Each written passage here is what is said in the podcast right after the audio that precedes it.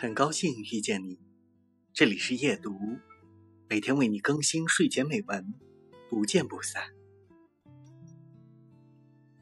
幸福是什么？幸福就是将人的心理建设的强大，将生理的稳定性和安定程度调试到最佳状态。当这一切与社会、个人甚至是发展相结合时，幸福的意义就变得非常庞大。最突出的表现，便是将人生无限放大，并在有限时空内获得无限的精神财富与享受。就今天的中国来说，创造幸福、形成科学的幸福观，并始终处于一种稳定的、持久的幸福生活中，才是真正的幸福。